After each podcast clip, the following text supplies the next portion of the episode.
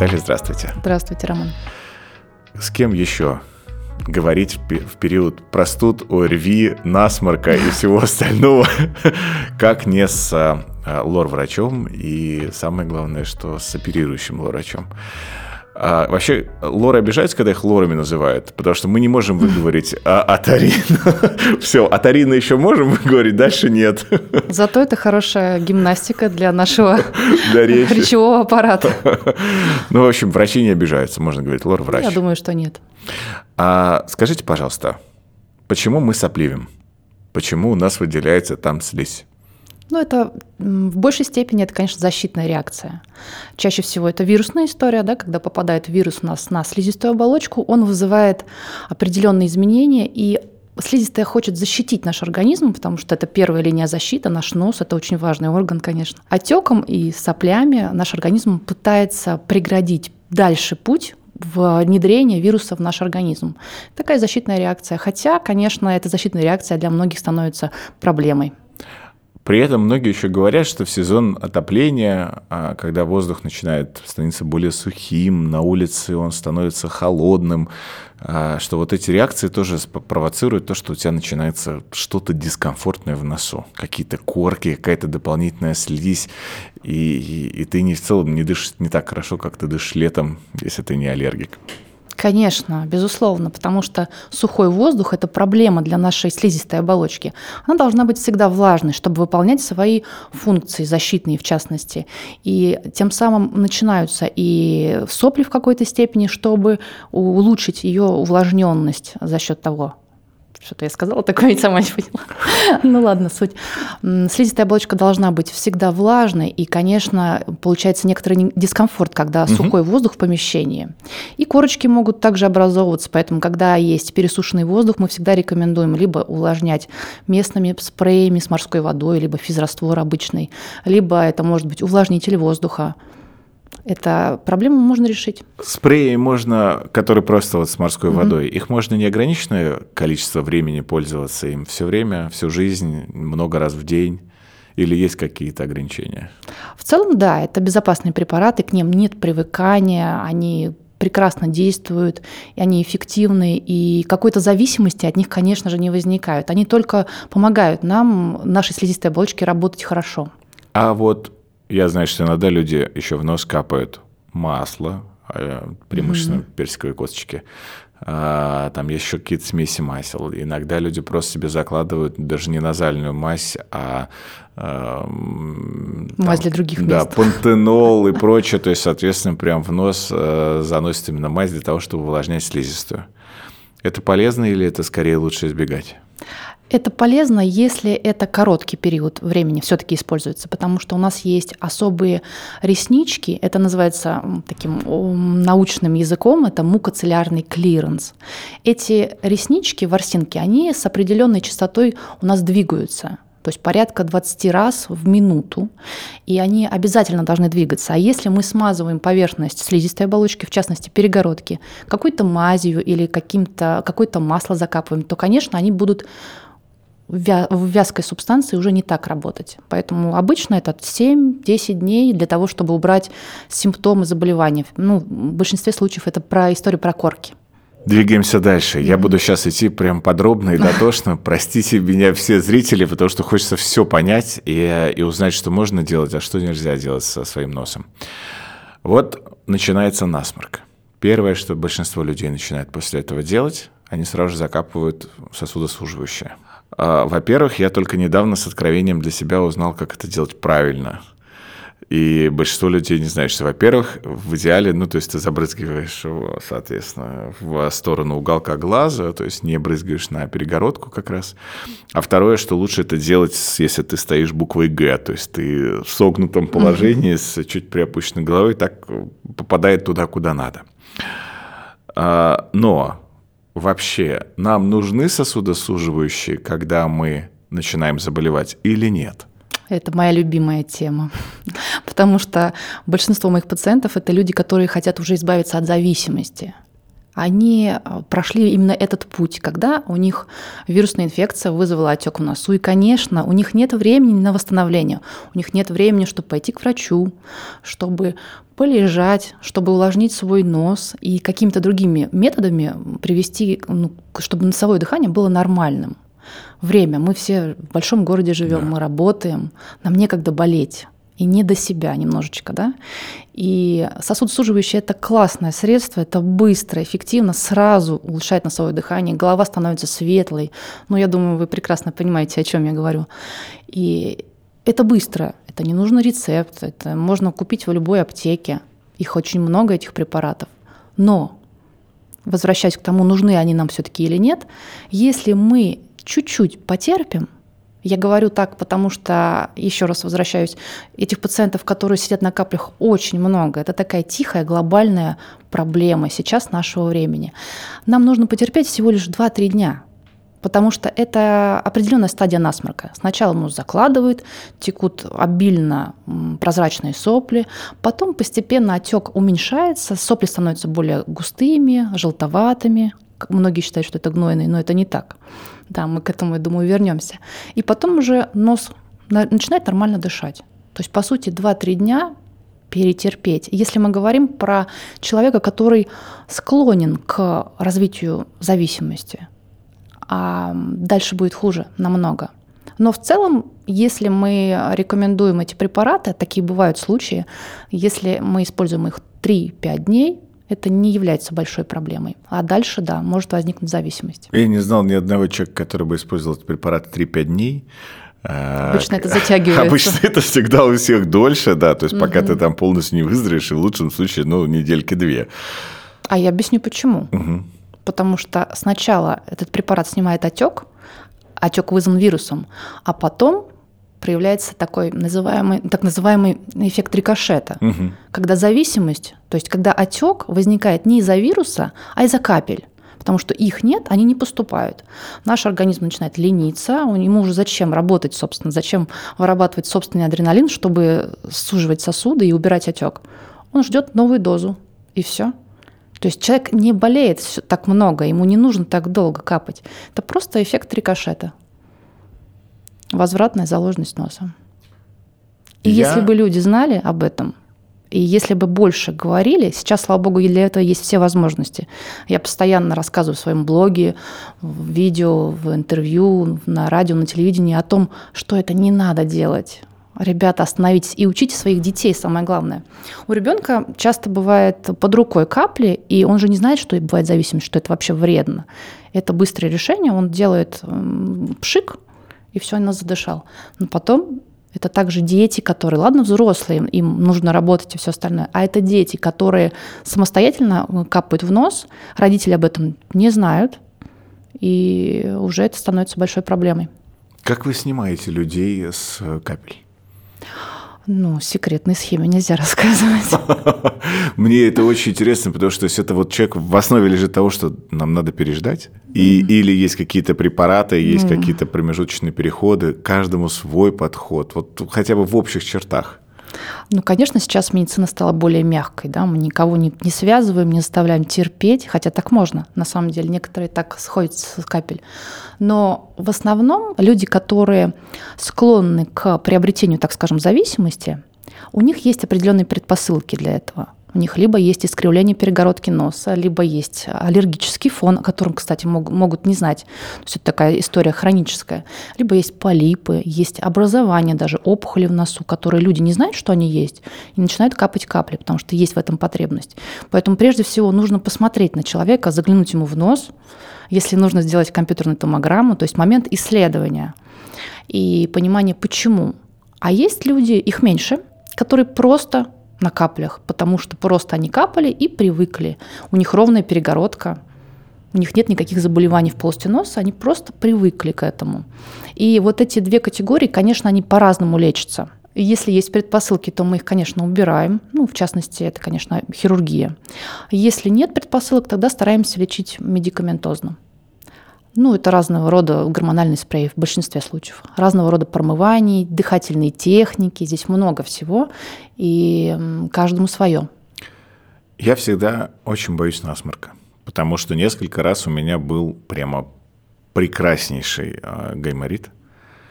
И, и даже один раз у меня был фронтит. Вот тут я вообще подофигел, честно угу. говоря, потому что это самое неприятное, мне кажется, что может вообще случиться. Даже гайморит не так неприятен, как фронтит. И теперь, когда, не дай бог, у меня что-то начинается, я начинаю сразу же лечиться э, максимально. То есть я, соответственно, сразу же забрызгиваю сосудосуживающее, я сразу же забрызгиваю препараты э, типа Назанекса, типа Авамиса и так далее, для того, чтобы как раз там снимать отек, не снимать. Промываю нос всеми возможными способами, потому что у меня вот этот страх, что там все заболотится, и как-то угу. вот э, он, наверное, самый главный. Как понять?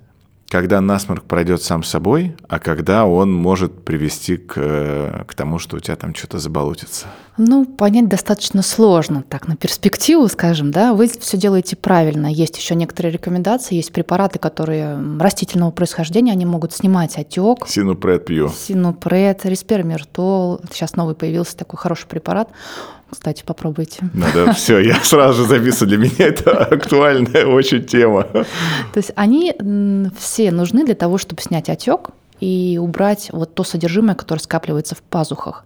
Но изначально мы не можем предположить, как пойдет сюжет, если мы не знаем, что с носом. И поэтому, чтобы понять, а, разовьется какой-то синусит, фронтит или какая-то другая история, желательно ходить просто к врачу не когда мы болеем только, у нас культура нашего здоровья, к сожалению, не так хорошо развита. Мы только сейчас начинаем чекапы делать всякого рода. То есть в здоровом состоянии нужно тоже ходить к врачам. Все знают, что нужно ходить к гинекологу. А к лор-врачу тоже нужно. Не, все думают только, когда что-то Когда заболеет. что-то заболеет. Ну, потому что это что-то несерьезное вроде как, ну, что там, сопли. Ну да. Ангины какие-то. А на самом деле это все очень рядом. И страшные осложнения бывают. Рядом с носом у нас есть глаза, у нас есть крупные артерии, у нас есть эм, головной мозг. Это все, если не корректировать вовремя и правильно, может привести к большим тяжелым осложнениям. И вот тут возникает самая большая сложность, потому что ты приходишь к врачам, а у них у всех разное мнение. И у всех лоров разное мнение. И разные процедуры – ты приходишь к одному доктору, вот недавно моему другу, как раз который пошел, ему делают кукушку. Я говорю, слушай, ну, э, кукушки есть вопросы. Ну, как бы, и в целом большинство докторов сейчас от нее отказывается. Говорят, что это пережиток прошлого, и что в целом это делать не надо. Промывай дома дельфином, и все у тебя будет там хорошо, и будет примерно так же. Это то, что я ему сказал, там, ссылаясь на э, каких-то других э, специалистов, с которыми я разговаривал. Вот кукушка. Ее пора хранить или рано еще? Ну, такая интересная тема, прям вообще. Почему? Наш, немножко издалека начну. Наша медицина советская, она неплохая. Все ее сейчас начали демонизировать, все такие стали очень научные угу. люди, и это все не доказано, доказательная медицина, но, come on, да, есть крайности. Мы не будем уходить в крайности и говорить, что только зарубежная медицина, она лучшая. Это не так. Почему? Потому что у нас это сделают кукушку, у нас сделают пункцию, если это нужно. Мы поговорим тоже про нее дальше. А за границей сделают операцию. Вот и все. У них нет э, такой вот консервативной терапии. У них сразу либо это антибиотик, либо сразу операция. И другого не дано. А у нас э, стараются, и раньше старались, особенно нечем было лечить, поэтому придумали какие-то разные там методы, и кукушку в том числе. Стараются не довести до определенных осложнений, до серьезных манипуляций, так скажем, даже операций. Поэтому придумали вот такие средства. По поводу кукушки, ну, я не против кукушки, если это действительно нужно. Как понять, когда нужно? Как понять пациенту, когда нужно?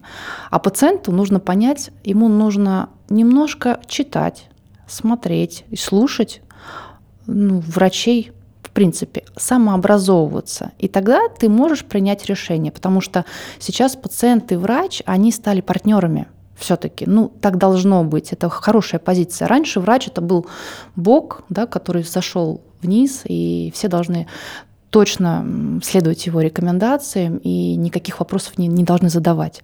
Сейчас э, пациент стал грамотным, ну, мы говорим про хорошую категорию пациентов, и он стал читать, и он может задавать свои вопросы, и врач говорит, вот пути решения вашей проблемы. Это вот так, это вот так, а пациент может выбрать. Ну, если мы не говорим про какие-то прям экстренные да, ситуации, когда прям там нужно действовать. А если так вот, ну, что-то такое более банальное, то, зная определенные методы лечения, пациент может выбрать и сказать свое слово. Про кукушку. Все-таки я так много хочу сказать, поэтому ухожу немножко в сторону. Если мы говорим про взрослого пациента, потому что взрослый ребенок разные, то кукушка может облегчить действительно состояние. Почему? Потому что для нее используется такой коктейль своеобразный. И у каждого доктора это свой коктейль, который для промывания. Там сосудосуживающий, гормональный немножечко средство, какой-то антисептик. Все это вместе перемешивается, промывается нос. Понятно, что становится лучше. И понятно, что эта кукушка не вылечит от гайморита, если он э, тяжелый, который требует антибиотика, каких-то других действий. Но он может улучшить носовое дыхание, улучшить немножечко отток, Понятно, что этот раствор никогда не попадет в пазуху, если пазуха не оперированная, потому что она закрыта специальным образом разными бугорками, носовыми раковинами от входа туда нашего постороннего всего. И отток улучшится, состояние улучшится, носовое дыхание улучшится. Ну, на этом все. То есть чуть-чуть можно. Другой момент, если кукушку эту делают в коммерческих целях, ну, медицина разная, да, бывает. Коммерческая медицина, она особенно славится этим. И если доктор выписывает, ну, на мой взгляд, там 10, там 7-10 кукушек пациенту, ну, не думаю, что это нужно потому что одной-двух будет достаточно для того, чтобы снять отек, чуть-чуть вот э, в самых первых моментах заболевания чуть-чуть облегчить. Опять же, вы можете этого не делать, вы можете долфином промывать там другими методами, но станет легче. И если доктор заинтересован в материальной обеспеченности своей, да, в заработке, и это будет накрученная, навязанная процедура, когда даже человеку не нужно ее делать, то это нет детям делают кукушку. Зачем ребенка мучить? Он будет плакать, он будет бояться, вообще потом к врачам не подойдет. Мне часто, когда заходит ребенок, он видит этот комбайн, когда он ходил по другим врачам, особенно когда пациенты приезжают из других городов ко мне, и он сразу начинает бояться, надо с ним немножко еще беседу проводить, и конфеты, и все, вход идет, лишь бы он мне немножко доверился, потому что его напугали раньше этими ужасными мероприятиями. Ребенку не нужно делать кукушку, ему будет от нее хуже, и он будет бояться. Не тот э, эффект мы получим, чем риск. И осложнения тоже может быть, могут быть на фоне кукушки тоже. Как понять, я здесь просто сразу хочу угу. спросить, когда э, мне нужно бежать к лор-врачу, потому что у меня запущенный насморк, и э, перестать во-первых, самому принимать самостоятельно антибиотики, а во-вторых, перестать бояться антибиотиков, если лор назначает антибиотики. Вот эти три важных момента, которых я хочу сейчас подсветить. То есть как понять, что у тебя изменился вот цвет слизи, и ты, соответственно, угу. понимаешь, что все, что-то она начала желтеть. Если насморк больше, не знаю, 5-7 дней, надо ли мне, соответственно, бежать сразу же к врачу. Потому что сейчас же знаете, как происходит? Ты в клинику пытаешься записаться, тебе говорят, есть ли у вас симптомы ОРВИ? И ты в этот момент такой, ой, меня не примут, ну все, как я пойду к, к лору э, с симптомами ОРВИ? А мне всегда казалось, что к лору-то все идут с симптомами, поэтому зачем вы спрашиваете на записи? А это все сейчас спрашивают клиники, потому что ну, по стандарту связанным с ковидом. Как понять? Надо, это много вопросов. Да, сейчас. Давайте первого. Как понять, когда бежать? Когда бежать.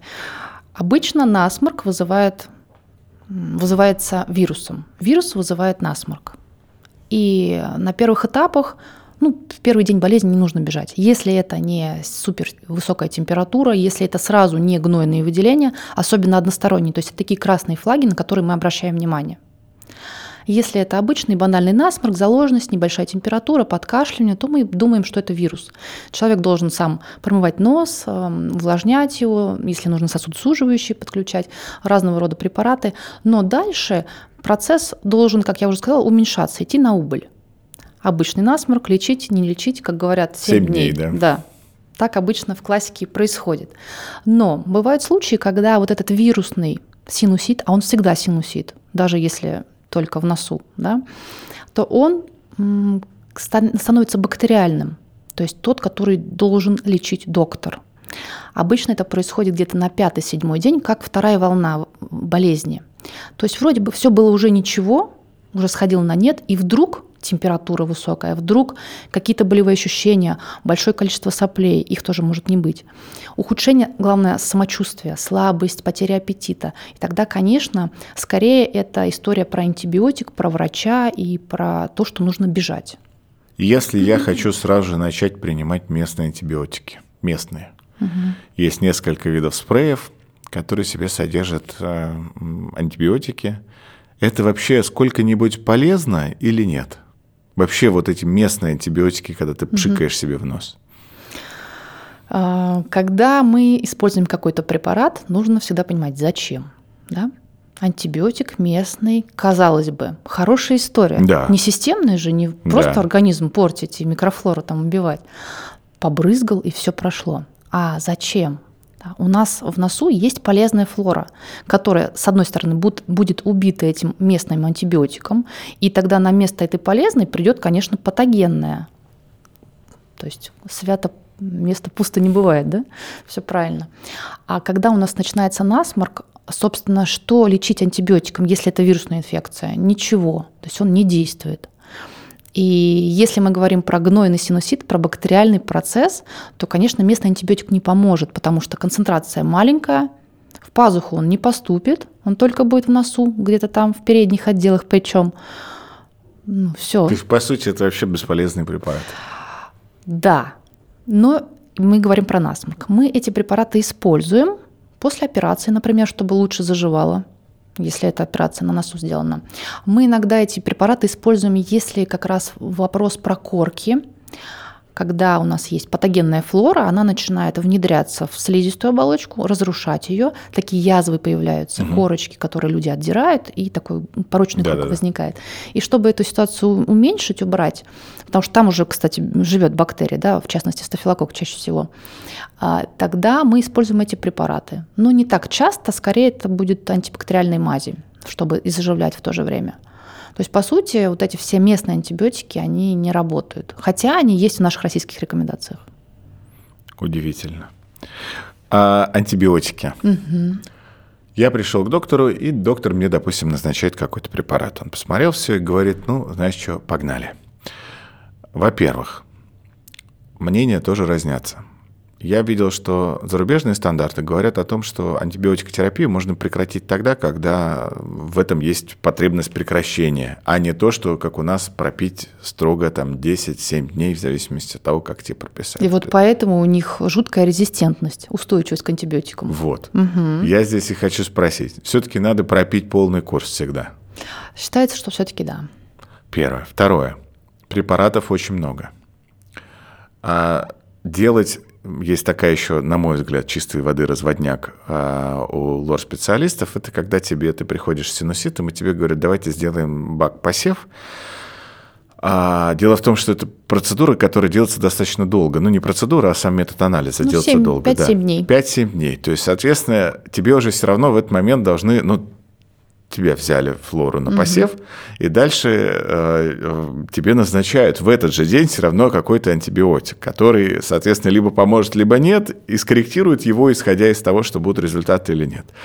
И тут получается, то есть почему я как раз и говорю, что обычно уже, когда приходит там посев, человеку либо становится лучше, либо доктор, смотря сам, там через 3-5 дней, что если антибиотик на третий день не работает, как мне кажется, угу. то его надо менять. То есть потому что я очень хорошо помню, как у меня был очень острый синусит, а, совмещенный с брекетами. Я носил брекеты, и, видимо, все еще двигалось очень активно. Mm-hmm. В общем, был полнейший трэш. И я никогда не забуду, как я уже все отчаялся полностью. У меня чавкают оба уха так, что я ничего практически не слышу. И мне назначают антибиотик, я его выпиваю. У меня встреча была через час после того, как я выпил антибиотик. Я сижу на этой встрече, и у меня такое одно ухо такое пам, и оно отошло. И я такой, боже, я слышу на одно ухо, как же это хорошо. И я тогда увидел в режиме реального времени антибиотики достаточно Антибиотик быстро... работает. Да, быстро смог э, интересным образом подействовать на меня. Вот этот бак-посев, мне кажется, он нужен только в очень сложных и супер каких-то непонятных случаях, когда действительно уже перебрали там э, антибиотики. Во-вторых, Пациенты часто в нос уже там всем побрызгали, и в том числе местными антибиотиками, и зачастую тоже посев не всегда удается получить хорошим.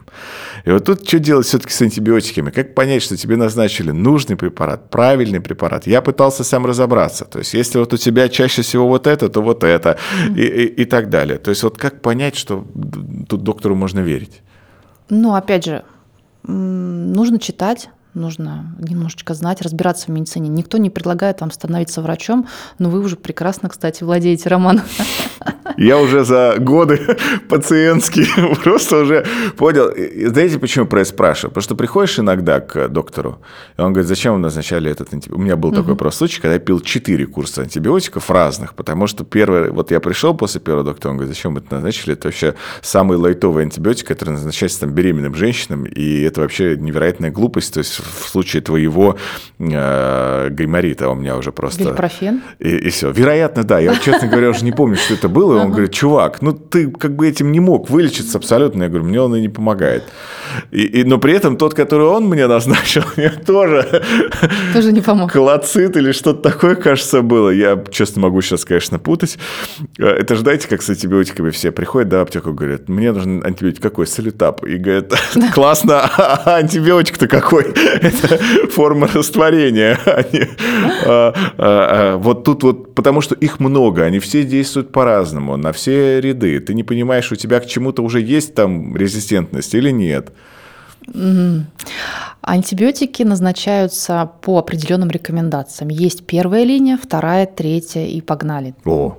Да, вот, и что-то новенькое рассказала, да? Так, я читал про это, кстати, не поверите, в газете «Комсомольская правда», там есть у них большая статья на этот счет.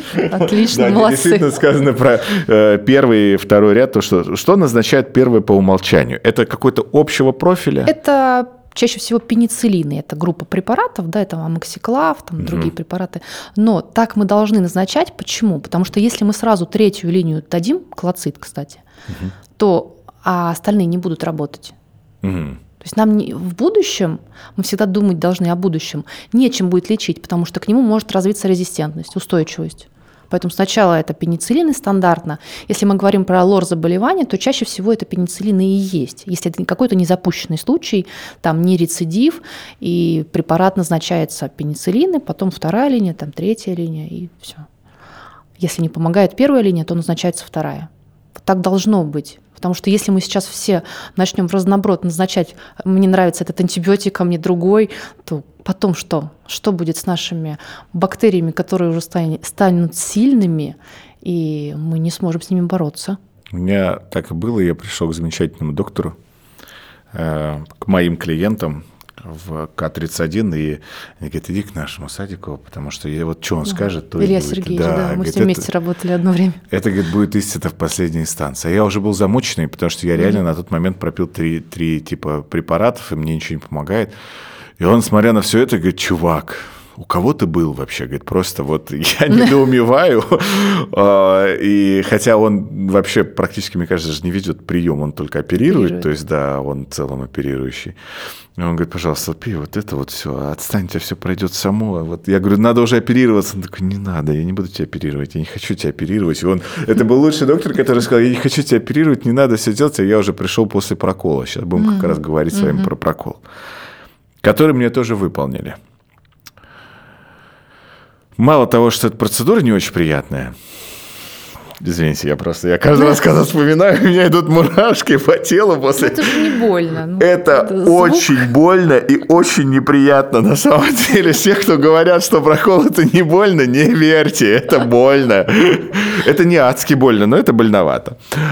А, и доктор такой, ой, а что-то типа мало достаточно вышло, и, и типа можно было ее не прокалывать. Такой, а, эм, окей, да, то есть зачем, зачем накуривать осу? А, а потом после этого я пошел к ряду лоров, которые мне как раз и сказали, чувак, пожалуйста, позволяй как можно реже влазить тебе в нос и что-то там прокалывать и что-то там еще делать. Потом я стал вообще читать про проколы и понял, что коллеги Лоры, которые обучились за рубежом, они в целом прокол не практикуют и говорят, что это ну, как бы метод устаревший, который, если мы не можем справиться с антибиотикотерапией, то прокол ну, и не шибко-то поможет. Вы при этом сказали уже несколько минут назад, что ну, в целом, то есть прокол тоже, это норм или не норм? Объясню. Есть определенные случаи, когда мы все-таки угу. делаем прокол. Угу. Это ситуация, если, например, стоматологическая история, да, есть больной зуб, либо сделали пломбировку, и пломбировочный материал зашел в пазуху и вызвал синусит адонтогенный да, от зуба, либо удалили зуб, там свищ образовался. Ну, то есть такая история связана со стоматологом. И нужно быстро человеку помочь, если антибиотик не работает, то можно сделать пункцию, прокол, чтобы просто разгрузить. Это тоже не говорит о том, что это вылечит человека, но бывает гной настолько давит на пазухи, что очень сильная боль у человека, и он не может терпеть ее. И чтобы просто разгрузить, иногда делают. Но а, сейчас, с учетом того, сколько мы антибиотиков имеем и какие они, в принципе, хорошие, они работающие, это история про редко. Угу. То есть это прям совсем такая исключительная? Ну вот я последний раз делала прокол полтора года назад. Кстати, после стоматологов после стоматологов. Как раз была история про то, что проталкивание пломбировочного материала, это вызвало процесс, который, а пазуха заблокирована, не может выйти гной, антибиотик не справляется, надо было помогать. Это раз. Первый момент, когда можно делать пункцию. То есть пункция это не на потоке делается, конечно, сначала антибиотик работает прекрасно, мы оставляем это. Не нужно делать 10 пункций, как раньше это делали, потому что у нас есть возможности сейчас полечить человека другими способами. Второй момент. Иногда используется диагностическая пункция, она так называется. Но на самом деле это тоже такая очень редкая история, когда нам нужно взять как раз про посев, да, мазок. Нам нужно взять его именно из пазухи, потому что в носу одна флора, а в пазухе другая. И если мы говорим, что про посев из носа, то он вообще не информативный. В принципе, его не нужно брать. Я слышал, что есть какие-то методы, которые позволяют без прокола э, получить доступ к пазухе. Там что-то как-то баллонно надувается, О, что-то. Это, это... это такое лазер, баллон. Да, да, все да, любят да. это, но это не, это не так. Это все придумки. Ну, это не придумки, есть такие методы, но они не работают. М-м, прикольно. Да. А, потом, в принципе, по пункции, наверное, на этом заканчивается история. То есть больше показаний нет. Ух ты. А мы с вами не коснулись очень важной темы, я хочу просто, чтобы это прозвучало, потому что я понимаю, что это может быть все еще да, не очевидно. Да. Я уверен, что все, кто нас смотрит, это очевидно, но э, все равно хочу коснуться. Вы сказали, что чаще всего насморк вызывается вирусами, я хочу здесь подчеркнуть простую тему, что антивирусных препаратов нет, которые бы позволяли вот человеку, когда он заболевает, сразу же бахнуть что-то, и он выздоравливает. Конечно. Я знаю про один только препарат в отношении вируса гриппа, который якобы обладает доказанной эффективностью, это Тамифлю, ну, в России действующее название, то есть который, и то он там помогает, он сокращает просто, то есть ты болеешь вместо 7 дней, болеешь пять с половиной, и то, если ты начал принимать в первые сутки строго. А все, ну, да. а все остальное, то есть все препараты, которые под видом противовирусных средств, которые точно помогут быстро выздороветь, что это маркетинговый ход, а, и в целом все, что человек может сделать для себя действительно из каких-то препаратов, это симптоматическое лечение. Там. Все правильно. Если мы говорим про противовирусные при именно вирусной инфекции, которая затрагивает наши верхние дыхательные пути, то да, на этом закончилось. Есть три вида противовирусных, которые работают. Это против гепатита, против э, герпеса и третье, я хотела сказать, ну, про грипп можно тоже сказать, да. И герп... Ну, и то, это да, отчасти, да. да. То есть все. А все для того, чтобы уменьшить простуду, как-то там быстро вылечиться, такого не бывает. Не бывает волшебной таблетки, которая так оп, и вылечился. Как и иммуномодуляторы, которые все тоже активно очень рекламируют. Да, не нужно влезать в иммунитет. Если это не человек с иммунодефицитом, а таких очень мало. Самая холиварная тема, но я не могу ее не поднять тоже. Все препараты гомеопатического свойства, которых очень много для ухо горлоноса. Угу. Есть ли там хоть один препарат, который действительно работает? Я их даже не знаю. Все. Вопрос снят. Потому что их очень много. И при том, что они появляются, они плодятся с какой-то чудовищной скоростью, и люди считают, что это все помогает, и это все здорово. Но на самом деле, конечно, да, я понимаю, что... Ну, я всегда говорю, если вы принимаете эти препараты, принимайте. Если это вам хуже, хорошо от них, хуже вам не станет. Скорее не станет. Ну, лучше, наверное, тоже. Мы упомянули с вами различные свойства борьбы с отеком, то есть непосредственно. И действительно, как-то бурно ворвались к нам ребята а-ля Назанекс и все остальные. Это, ну, все эти препараты относятся к виду кортикостероидов, и, по сути, являются веществом, которое, э, попадая в организм в целом, достаточно сильно сказывается на работе надпочечников и в целом, то есть все понимают, что это сложная штука. Когда мы брызгаем это в нос, как долго это можно делать, во-первых? Во-вторых, не вредим ли мы а, себе очень сильно, не перестает ли наш организм просто расслабляется такой, ну все, на, на Занексе можно ехать долго. Я почему про это сейчас спрашиваю? Потому что я знаю людей, которые точно так же, как и на капле, подсаживаются на эти препараты. А их, ну, их много. А, Сейчас уже появилось, то есть с разной там степенью эффективности и концентрации, то есть ну, их много. Для начала про безопасность. Да, это препараты местные. Мы их давно знаем и давно используем на самом деле. И при большом количестве наших лорских проблем. И с появлением этих препаратов ушла необходимость так часто оперировать людей, что является несомненным Круто. плюсом, конечно. И многие заболевания не стали хроническими, потому что препараты появились эти. И во многом они действительно классные. Они, на мой взгляд, это самые эффективные препараты вообще в лор в лор-специальности, ну, с антибиотиком наравне, можно так сказать. Другой момент, что действительно некоторые подменяют одни препараты другими и становятся уже зависимыми от гормональных спреев. Э, В таком случае я всегда рекомендую, надо сходить к врачу и решить эту проблему другим образом. Да, если есть потребность, значит, есть проблема, которую надо решать более активно. Сделать операцию и от- отставить, э, ну, отбросить эти препараты. Это действительно так работает, потому что сейчас хирургия такая, она щадящая, аккуратная, послеоперационный период комфортный для пациентов, бестампонный. То есть все, что не то, что раньше, молоток и все это остальное, это все, слава богу, можно забыть, да.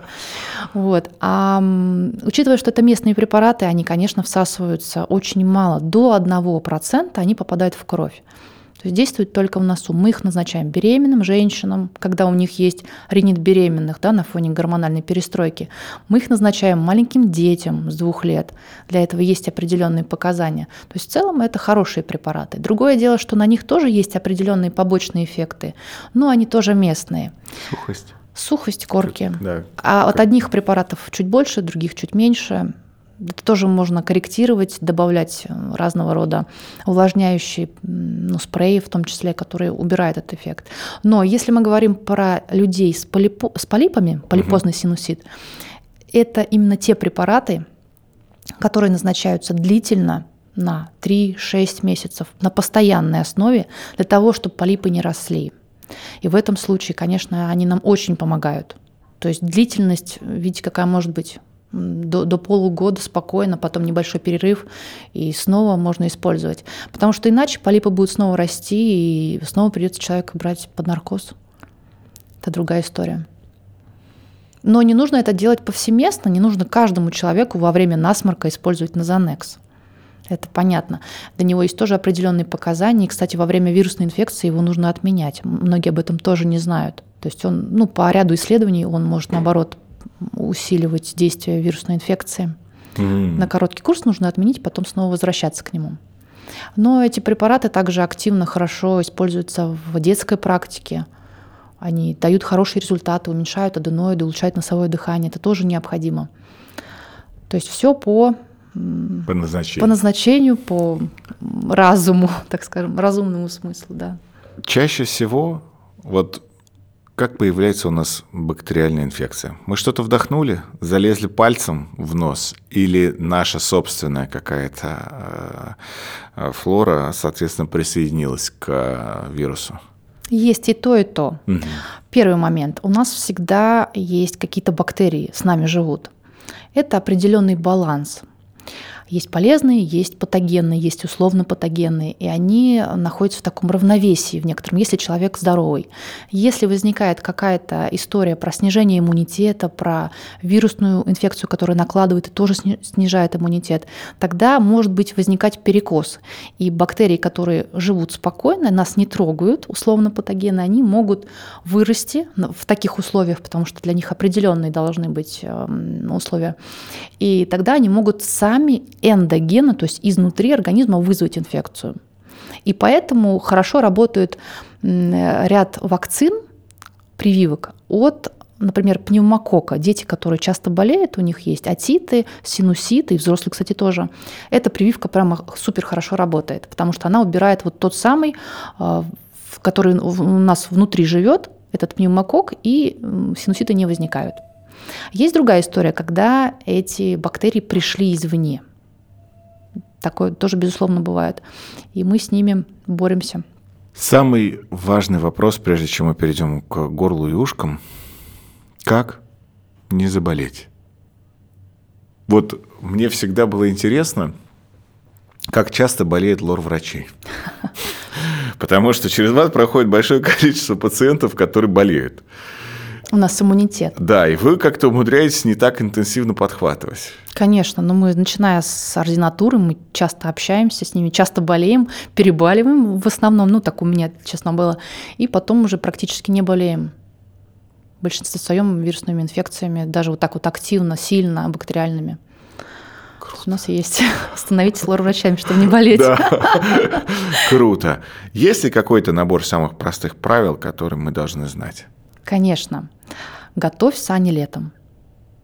Если мы говорим про острую стадию заболевания, то здесь уже поздно что-то делать. Надо к этому готовиться. Есть сезон простуд, который все знают. И если вы будете вести сейчас скажу банальную банальщину, да, здоровый образ жизни, если вы не будете там кутаться, будете ходить нормально босиком, не, не надевать носки, не, не подогревать себе компот, когда вы его пьете, а использовать такие, ну, микрозакаливающие мероприятия, так скажем, да. Мы советуем также лед можно рассасывать, чтобы стимулировать иммунитет в области горла, если у человека частые ангины. Но это все нужно делать заранее, лучше с детства, и чтобы климат был в комнате, где вы спите, прохладный, влажный воздух. Но это то, что сложно на самом деле. Человеку проще принять таблетку и как-то там другими методами лечиться, чем делать все это. Принимать контрастный душ, заниматься спортом, пить витамины, убирать разного рода дефициты, там, болезни, щитовидной железы и другие проблемы, которые могут тоже активно способствовать нашим проблемам. Готовь сани летом. Сейчас вот скажешь, все понятно, все, все это все сложно. Да, это все это сложно. Все сложно и неинтересно. Выпили чай, неинтересно, да. Это все понятно, и это все предсказуемо. Почему сезон вирусов э, всегда наступает с приходом холодного времени года? Разница температур. Вот mm. как раз, если человек будет делать контрастный душ, то он не так будет сильно реагировать на разницу температур. А у нас сегодня 10 градусов, завтра 0. И организм что делать, и возникают заболевания. Немножко ослабление иммунитета и вирусы, которые присутствуют, и для них это благоприятная настает пора, они любят определенную температуру, определенную влажность, сухие помещения с сухим воздухом, где никто ничего не проветривает, где много людей. И как раз в этот момент удачно все складывается и возникает заболевание. Я понимаю, что тоже сейчас многие слушатели скажут, ну что ты такие банальные вопросы, даже все знаем, но я хочу все равно это закрепить, чтобы у людей было все четко и понятно. Люди, то, что раньше называлось простыл, а простывают не от холодного воздуха, а от вируса. Конечно. Они не простывают. Вот нет такого понятия, что меня там, не знаю, продуло на улице, поэтому у меня стал такой очень сильный насморк или там горло заболело. Снижение иммунитета возникает. Снижение иммунитета Снижение возникает, иммунитета на которое на фоне дальше переохлаждения, ага. на которое либо садится, либо которые живут в нас, mm. как я уже говорил, они активируются. Mm. То есть нельзя заболеть от мороженого. Если у тебя не сидит внутри стрептокок, который ждет благоприятного условия. И если человек, ребенок, взрослый никогда не ест холодное, у него может возникнуть заболевание, если он не приучен к этому. Пожалуйста, напишите в комментариях, было ли у вас такое. Почему я начал с носа? Потому что мне кажется, что у нас каждый раз, когда мы заболеваем, все начинается с носа. А, то есть даже если это проходит как-то незаметно, и у тебя сначала там, ну и, в общем, начинается как будто бы ангина без насморка, хотя я себе такое с трудом представляю, но, возможно, такое бывает, а, то все равно ты что-то там вдохнул, что-то произошло, потому что нос у нас наружнее, все торчит, все с него начинается, и дальше все начинает течь течь по глотке что-то, соответственно, какая-то идет слизь, которая стекает. Это провоцирует какую-то местную реакцию уже в гортани и прочее. Что такое ангина? Ну, ангина – это вообще другая история. Вот, это же не вирусная. Понять.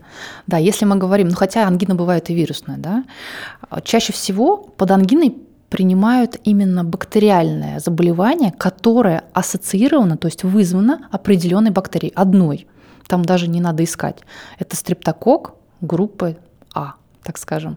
И именно он вызывает бактериальную ангину, которая не сопровождается насморком, это критерии диагностики даже, не сопровождается кашлем, это только горло, только ангина. И выраженное воспаление возникает, достаточно выраженное. Люди, которые страдают ангиной, у них есть большой риск развития серьезных осложнений со стороны сердца, со стороны суставов, со стороны почек если это история, которая очень часто повторяется. А та самая вирусная инфекция, которой мы... Болит большинство... горло, да. Это, вот если насморк, болит горло, это скорее вирусная инфекция. Каждый вирус любит свои как бы клетки. Кто-то любит нос избирательно, кто-то любит горло и нос, кто-то нижние дыхательные пути. Но большинство вирусов именно тропны, то есть они любят именно слизистую оболочку верхних дыхательных путей. И поэтому мы так часто болеем именно вот этими mm-hmm. проблемами. Поэтому я выбрала такую специальность. А, что делать, если у человека болит горло? Есть мороженое. Вот это совет реально, который стал в последнее время очень популярен. Да, все такие, да, в смысле, серьезно, да. И да, серьезно, мороженое помогает. Здесь есть эм, доля как бы ну, здесь, в принципе, понятно, почему можно и нужно есть мороженое. Если мы не говорим про ту категорию людей, у которых ангина, частые воспаления в горле, у них может спровоцировать очередное воспаление. Если мы говорим, берем обычного человека, у которых ну, а банально болит горло, потекли сопли, то мороженое может э, вызывать спазм сосудов и тем самым убирать болевые ощущения. Не обязательно мороженое, это может быть йогурт, прохладное, что-то из холодильника. Если человеку некомфортно самостоятельно, я всегда говорю, на выбор, может быть, вам теплое приятнее пить или прохладное. Вот вы попробуйте и поймите, что вам лучше. Но можно и то, и то. Если болит горло, мы можем рассасывать любые леденцы, это может быть э, там холс, например, для того, чтобы увлажнять слизистую, чтобы она вырабатывала еще больше слюны, в которой тоже содержатся разного рода защитные вещества. Местные антисептики все и различные таблетки с антисептиком, они нужны? Приблизительно так же, как со спреями в нос. Угу. Но здесь есть э, ряд особенностей. Если человек с ангинами, с частыми воспалениями, то местные антисептики могут уменьшить этот процесс потому что они действуют именно на ту бактерию, которая уже у нас есть, а не на вирусную инфекцию. Чуть-чуть сложно, да, я запутала? Не-не-не, все понятно. А забрызгивать тоже местными антисептиками, которые рекламируют постоянно. Сколько этот спрей будет находиться на следующей оболочке? Мне кажется, до первого глотка. Ну, то есть ты сглотнул, и все. И вот Если уже тоже. выбирать, то это лучше таблетки, которые можно рассасывать. В общем, короче, общий совет все равно такой же, что, там, как, как и всегда рекомендуют, обильное теплое питье, рассасывание леденцов и спокойное времяпрепровождение, да. желательно в постели. Да. Хронический танзелит. Что это такое? Это то, что в последнее время очень часто людям ставят как диагноз. Это не в последнее время ставят да, как диагноз, это, всегда это было. наоборот ставили всегда раньше, потому что раньше были другие критерии постановки диагноза. Сейчас в корне все поменялось. И все идет из а, зарубежной медицины, так скажем. Сейчас танзелит, классические определения, это танзелит, который проявляет себя ангинами. Частыми ангинами или продолжительной боли в горле, более там трех месяцев, есть постоянное воспаление в горле. Тогда мы говорим про хронический танзелит. Раньше ставили буквально каждому второму этот диагноз. Но пробки появились, все уже точно все, хана. Да, и пробки не равно танзелит. То есть пробки в принципе есть у каждого человека. У одного их больше, у другого меньше. Они сами у нас выходят.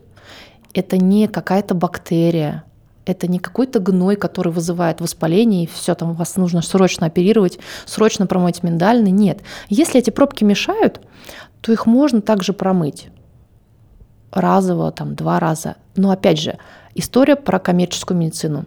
Если врач навязывает пациенту большой процедур, курс, да. и если у него при этом промывании, кстати, ничего не выходит, а это видно, в лоточке даже, который держит пациент, то, собственно, нужно подумать про другого врача.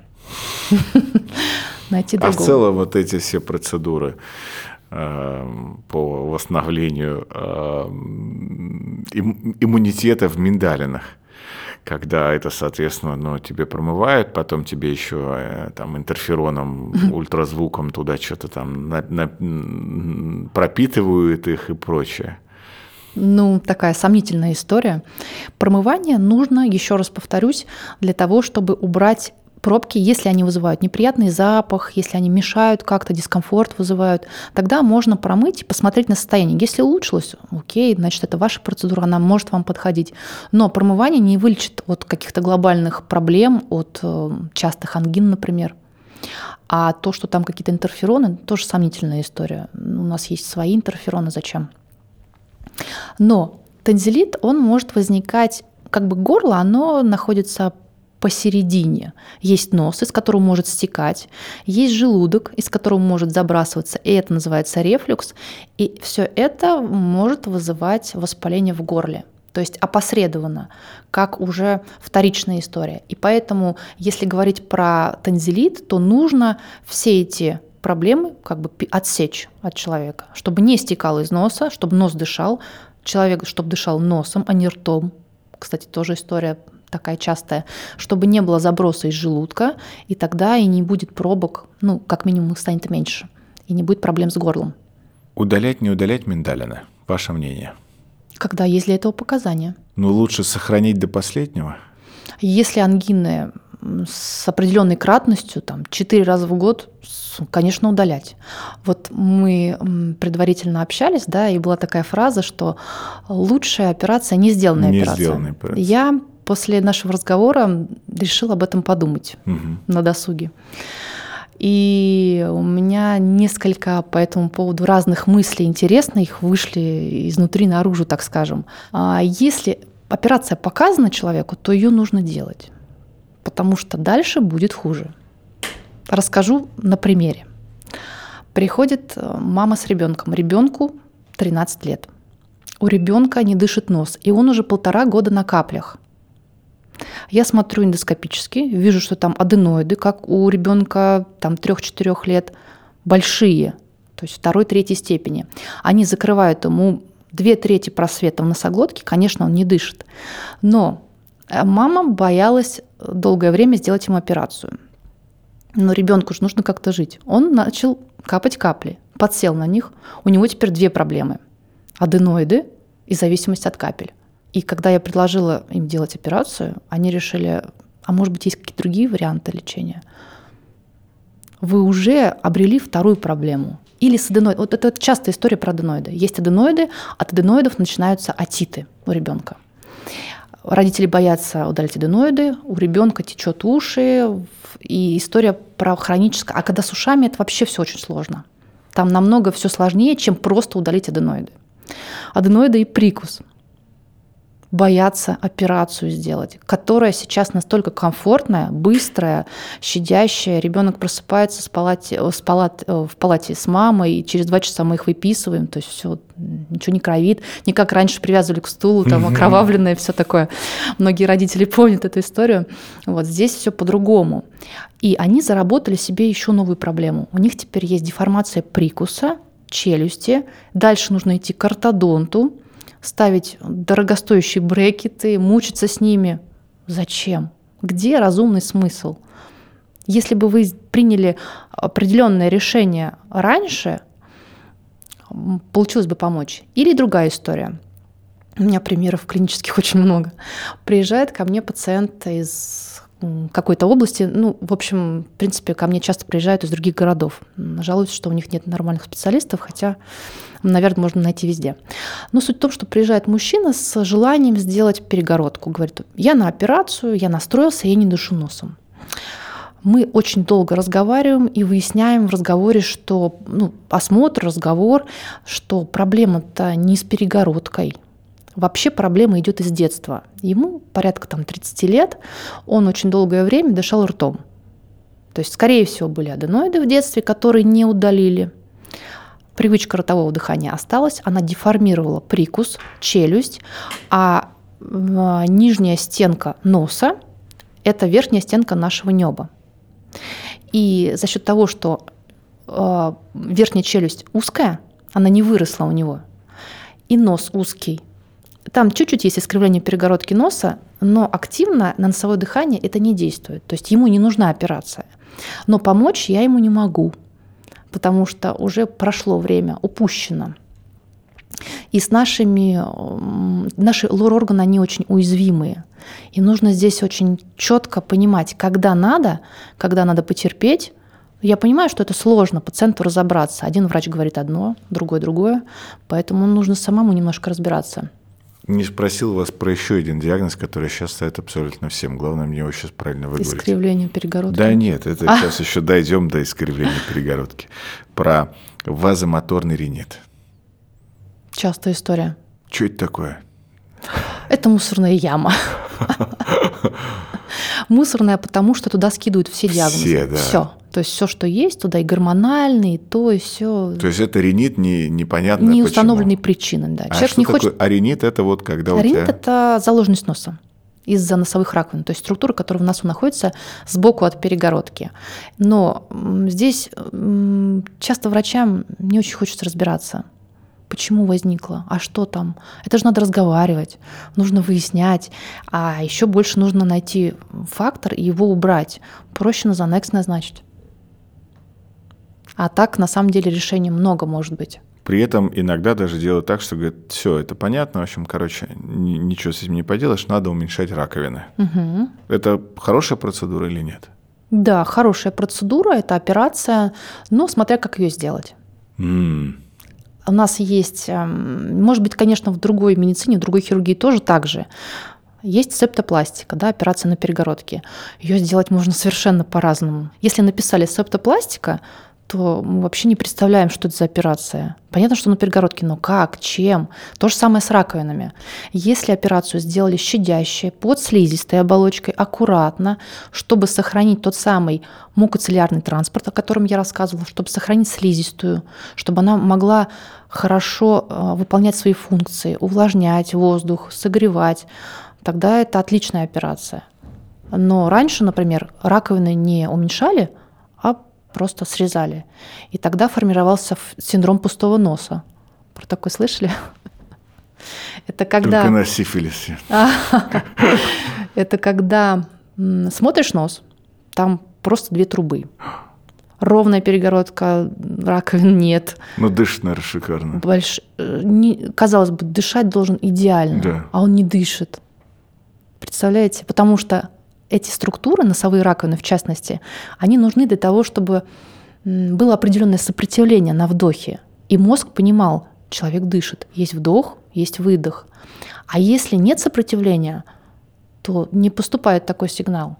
И этим пациентам очень сложно помочь. Это такая вот старая хирургия, очень радикальная. Сейчас мы, конечно, так не оперируем.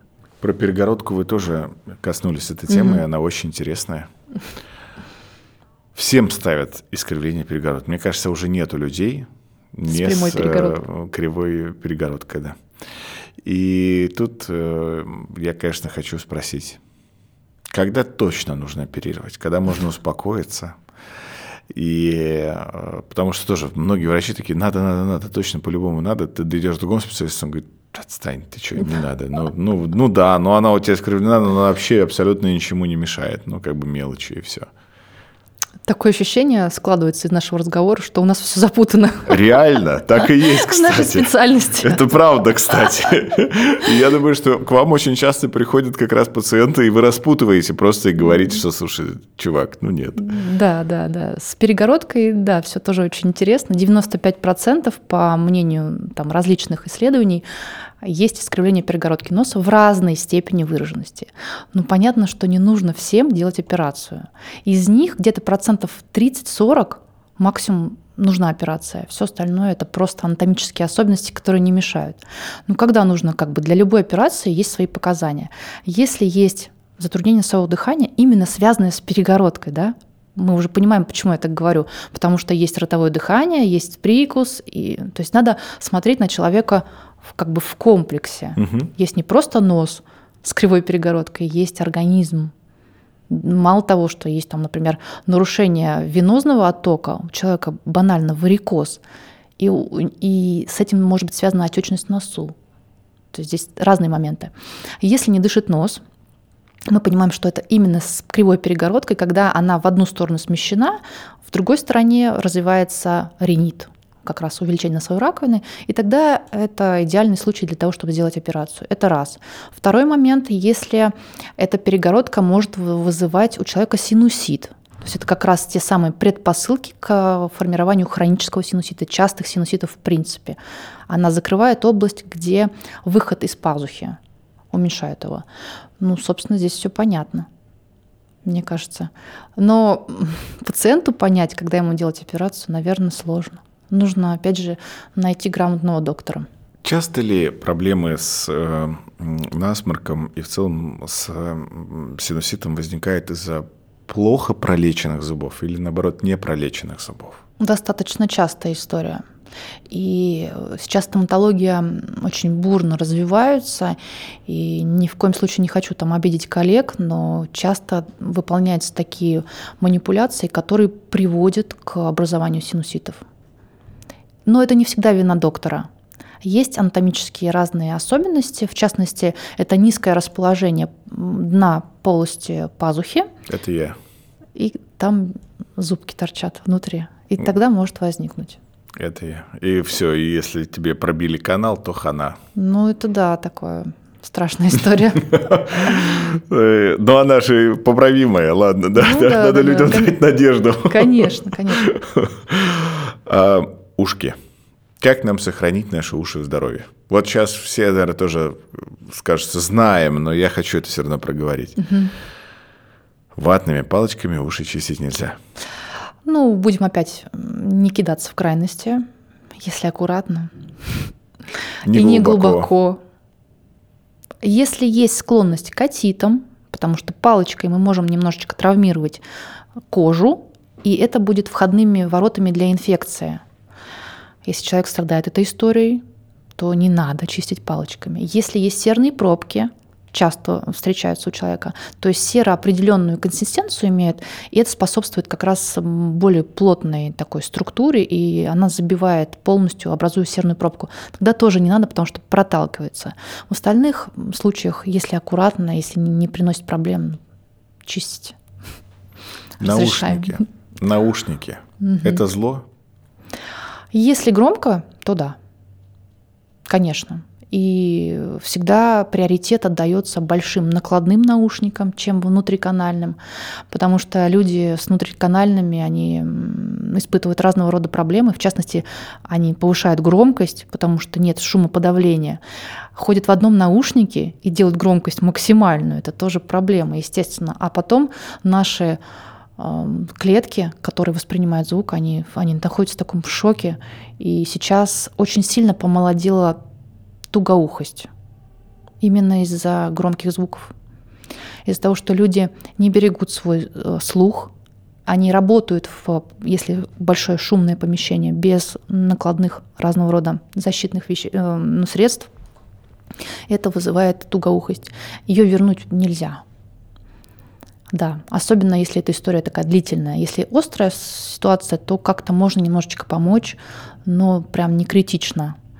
А история про наушники, про громкость – это всегда про постепенное снижение слуха. Человек может не замечать, потом в один момент, когда будут затронуты уже речевые частоты, он поймет, что что-то там я начал переспрашивать. А началось это много лет назад, и уже сложно помочь. То есть слух нельзя восстановить полностью вот назад? Если мы про тугоухость говорим, угу. если именно связано с нервом, то при хронической истории нет. Нельзя. Только слуховой аппарат, если сильная потеря слуха, ну, в целом и все.